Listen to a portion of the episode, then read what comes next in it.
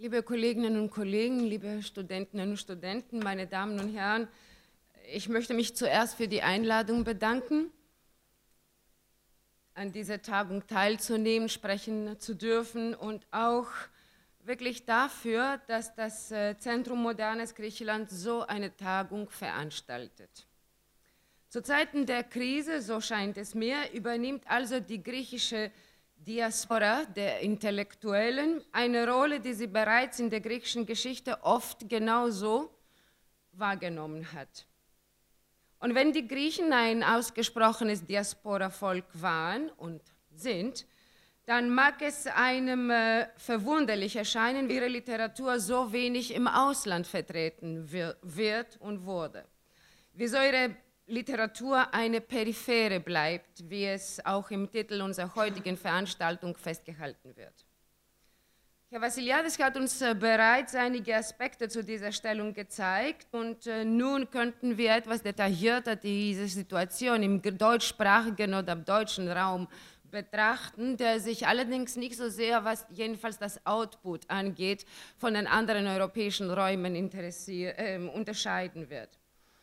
Als ich vor ein paar Monaten meine Literatur für meine Veranstaltungen in äh, Saarbrücken eben im Rahmen dieser Professur zusammenstellen wollte, dann erfuhr ich von einer sehr freundlichen Kollegin dort, dass in der zu schließenden, dann gibt es äh, nämlich auch solche Sparmaßnahmen, und nur noch als Magazin zu betreibenden Komparatistikbibliothek der Universität viele Regale, eine ganze Reihe von Regalen, hat sie wörtlich gesagt, mit griechischer Literatur bzw. Literatur zu griechischer Literatur äh, zur Verfügung stehen und ich könnte sie mir ausnahmsweise dank ihrer Vermittlung und der Genehmigung des äh, zuständigen äh, Bibliothekars ansehen und äh, auch ausleihen. Sie können sich vorstellen, dass eine gewisse Aufregung äh, meine Schritte dorthin begleitete und meine Verwunderung über diese Tatsache überhaupt überdeckte. Und dann, welche Ernüchterung, als ich in äh, den tatsächlich zahlreichen Regalen neben zwei Kawafis-Bänden, einem Seferis-Band, äh, circa 20 Bücher mit Homer-Übersetzungen und äh, nochmal 20 mit Tragödien, Komödien und so weiter aus der gleichen Ära und äh, dieser Zeit und dazu noch doppelt so viele literaturwissenschaftliche Analyse zu diesen Werken entdeckte.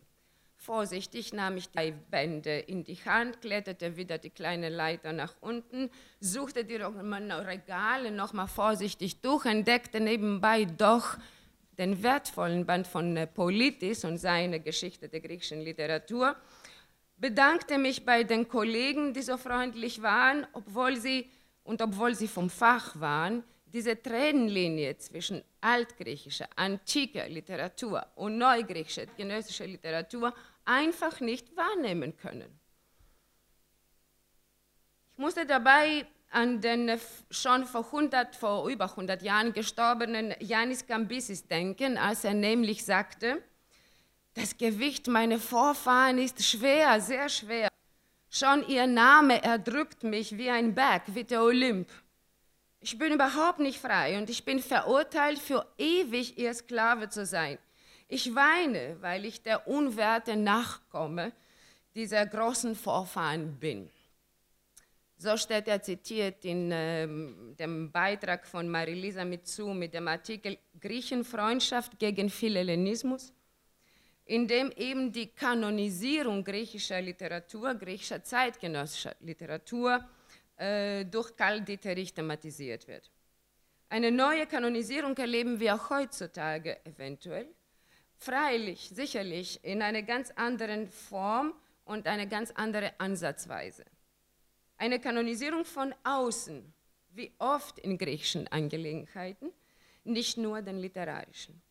Und doch muss es nicht so sein wenn es keine, und doch muss es nicht so sein, wenn es keine konkrete Förderung unsererseits, seitens des griechischen Staates, der griechischen Institute, der griechischen Intellektuellen und so weiter und so fort stattfindet. Die Fragen zerreißen uns äh, fast, wenn wir über die Rezeption der griechischen Literatur im Ausland sprechen und decken eine sehr große Spannungsweise. Eine internisere Kanonisierung, eine interne Kanonisierung auf der einen Seite seitens der universitären Einrichtungen des Auslands. Das haben wir gesehen, nicht nur in Deutschland, auch in anderen Teilen Europas ist das so. Eine Kanonisierung auf der anderen Seite durch Vorschläge und Begutachtungen von Übersetzern und Übersetzerinnen oder aber auch eine bestimmte Verlagspolitik Verlags, der, seitens der Verlagshäuser, die die griechische Literatur im Ausland herausgeben. Und wenn Dieterich erklärt, der Herausgeber, spricht von sich selbst, konnte nur solche Stücke wiedergeben, die ihn innerlich in Schwingung versetzen und wie von selbst zur Verdeutschung aufforderten, stimmt es nicht auch für alle Übersetzungen, zumindest mehr oder weniger? Meine Damen und Herren, das äh, sollte ein Impulsreferat sein und äh, deswegen möchte ich sehr stichwortartig zunächst mal mich auf die Punkte beziehen, die ich für äh, wichtig halte und anscheinend auch Organisatoren für wichtig halten. Wenn wir uns fragen, wie es der griechischen Literatur im Ausland geht, dann müssen wir bestimmte Aspekte nicht vergessen. Es ist nämlich oft so gewesen, dass die Übersetzung als etwas Eigenständiges immer ähm, betrachtet wird. Wir übersetzen etwas, bedeutet nicht gleichzeitig, dass etwas gelesen wird, dass etwas verkauft wird und das bedeutet auch sicherlich nicht, dass etwas gut übersetzt, wobei wir das Gute noch definieren könnten. Die, die Fragen, die sich stellen, ist erstmal, wann erleben wir größere ähm, Übersetzungsphasen in der Geschichte der griechischen Literatur? Zweitens, wer übersetzt diese Bücher? Drittens, was sind das für Bücher? Viertens, was gibt es andere Akteure? Was für andere Akteure gibt es? Zum Beispiel Verleger, Literaturagenten, Menschen, die heute zum Glück in dieser Tagung auch das Wort haben möchten, werden. Und drittens natürlich, und viertens natürlich, wer, äh, wie übersetzt man diese Bücher? Und natürlich der letzte Punkt, äh, den der Kollege vorher auch nicht beantworten konnte und wahrscheinlich kann keiner von uns so richtig, wer liest diese Übersetzungen?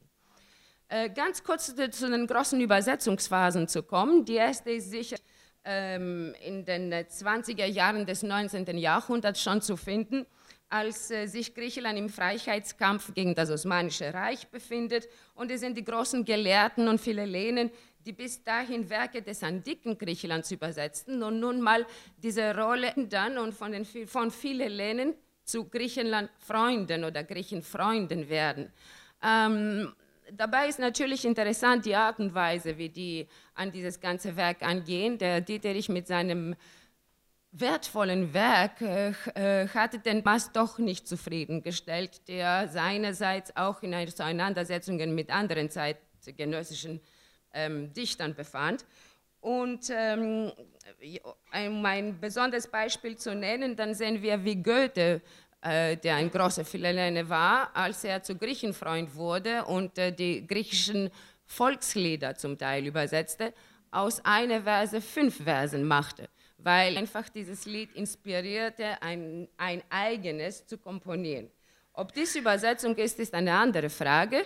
Der hat, Griechenland, äh, der hat sicherlich dazu beigetragen, dass Griechenland thematisiert wurde und das äh, zeitgenössische Produkt, was wirklich das Volk war oder noch für lange Zeit war, auch äh, einigermaßen bekannt wurde. Aber ähm, es ist ja Anfang des 19. Jahrhunderts und äh, in den äh, noch nicht erwachten Nationen bilden die Historiker, äh, der Lexikograph, der Sammler eben von mündlichen Traditionen und Volksliedern das nationale Bewusstsein, ein günstiges Klima damals für Griechenland. Mit der Gründung des griechischen Staates kommen aus Griechenland zwei Bestseller. Lukis Laras von Dimitrios Vikellas und äh, der zweite Bestseller des 19. Jahrhunderts, die Päpstin Johanna. Wenn wir uns diese zwei Werke ansehen, dann merken wir natürlich, dass äh, Vikellas selbst eine ganz besondere Rolle im äh, europäischen, den europäischen Geschehnissen seiner Zeit hatte und äh, selbst gar nicht in Griechenland lebte, die meiste Zeit seines Lebens. Und äh, bei Johanna sehen wir natürlich, dass das Werk sich nicht in Griechenland abspielt, sondern in Deutschland mit mittelalterlichen katholischen Tradition und Kirche zu tun hat. Das Interesse für Griechenland ist also jetzt wieder beschränkt und unter einem ganz anderen Licht zu betrachten. Äh, bisschen der, äh, zu den 1960er Jahren haben wir keine großartigen Übersetzungsphasen, wo Griechenland tatsächlich mit Titeln schlägt, bis äh, es die Zeit kommt, dass äh, ähm, ein Buch äh, äh erscheint, worauf der Kollege auch sich bezogen hat, nämlich Sorbas, und das ist wirklich der absolute Bestseller. Das ist äh, so ein Bestseller, dass sein Schaden inzwischen genauso schwer wie der vom Olymp ist für die zeitgenössischen Griechen. In den Nachkriegsjahrzehnten sind mehr Bücher als in der gesamten vorherigen Geschichte des Buchs herausgegeben worden. Wir befinden uns im Kalten Krieg, Europa ist geteilt.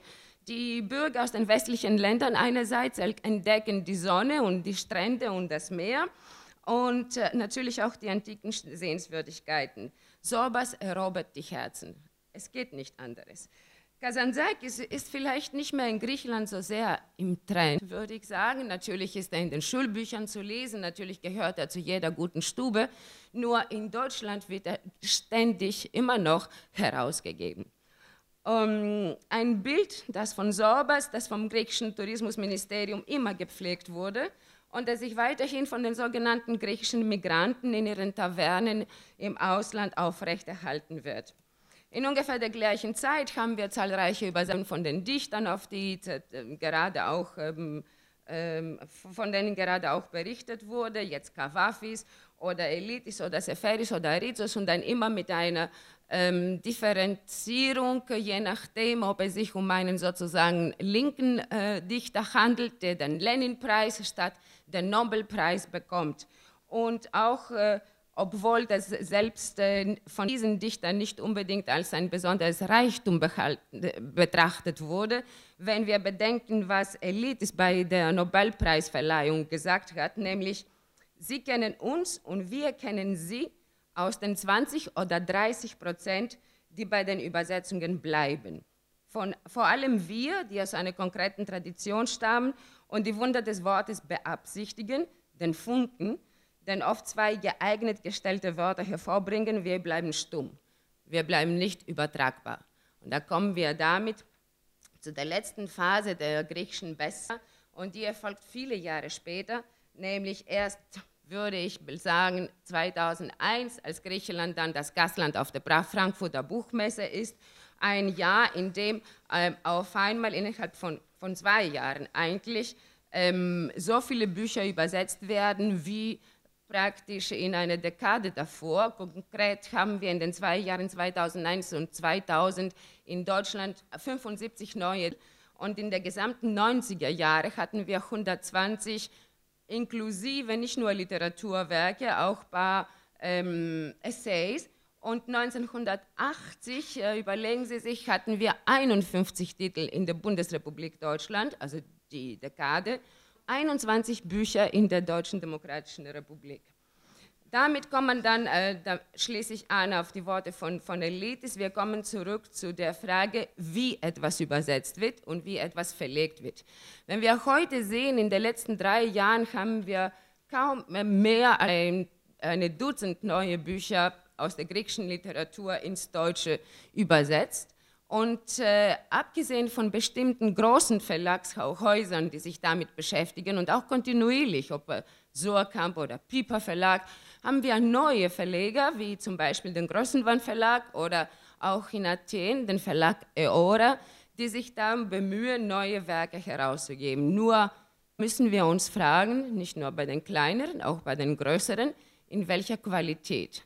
Erstmal, welche Qualität die Übersetzung hat, weil oft für Verleger die Kosten für die Herausgabe eines Buches sich äh, genauso abwägen lassen, ob das jetzt das Catering ist, die Buchpräsentation oder die Übersetzung. Es geht ja nur um Zahlen und das wissen wir schon. Und ähm, auch wie oft die Bücher, diese Bücher lektoriert werden, weil, weil, wissen Sie, oft ist eine schlechte Übersetzung viel mehr Schaden als Gewinn für die griechische Literatur per se. Griechische Literatur ist und bleibt ein Fall des Spezialinteresses. Sie hat kein einheitliches Leserpublikum. Äh, da muss man schon davon ausgehen, wenn man bedenkt, was herausgegeben wird. Poesie, Romane, Krimis. Sie hat fast kein einziges Sachbuch, das wir hier in deutschen Übersetzung finden, bis vielleicht ebenso auf politische Geschichte der neugriechischen Literatur. Und äh, die Übersetzerinnen und Übersetzer, was noch so wichtig ist, also die Akteure hinter dieser ganzen Geschichte, sie sind passionierte Griechenland-Liebhaber, die sich für die Förderung der griechischen Literatur generell interessieren die sich da sehr engagiert einsetzen, ob jetzt mit Artikeln in äh, literarischen Zeitschriften über die griechische Literatur und Griechenland generell oder mit neuen Büchern, die sie dann herausgeben, ob mit ihren Blogs, äh, in, in denen sie sich wie Prinziger jetzt zurzeit generell Griechenland kulturellen Angelegenheiten beschäftigen und sie fördern, oder ob mit eigenen Reflexionen zu der Übersetzung wie Birgit Hildebrand. Das sind sehr wenige Übersetzer und Übersetzerinnen, die sehr aktiv sind und die allein dieses ganze Gewicht sicherlich nicht mehr lange tragen können. Deswegen möchte ich damit abschließen, indem ich sage, dass ich heute in dieser neuen Diaspora der Intellektuellen, die sich in den letzten Jahren, glaube ich, äh, und glauben viele andere, auch noch verstecken wird, weil Griechenland ihre Kinder nicht mehr behalten kann, so wie früher, dass die jetzt eine neue Rolle bekommt. Und ihre neue Rolle dabei ist eventuell eine interne Kanonisierung aus dem Ausland doch zu fordern. Und da musste man sehr vorsichtig damit umgehen. Sind wir die Universitätsleute, die wirklich äh, alle Werke der 30er Jahre übersetzt sehen wollen in deutscher Sprache? Sind wir die neuen Verleger, wie der Cine Verlag nun in dieser neuen Figur, die auch etwas fördern möchten, etwas, das verkauft wird und tatsächlich gelesen wird. Und sollten wir uns jetzt nicht mal schließlich endlich mit diesen anderen Akteuren auseinandersetzen und sehen, was ist das, was ein Verleger braucht, was ist das, was ein Übersetzer liefern kann und wer ist derjenige, der tatsächlich all das noch lesen wird, weil darauf kommt es an. Übersetzungen müssen gelesen werden. Die sind nicht für die Schubläden gemacht. Und deswegen freue ich mich sehr auf die Diskussion, die noch folgt. Vielen Dank.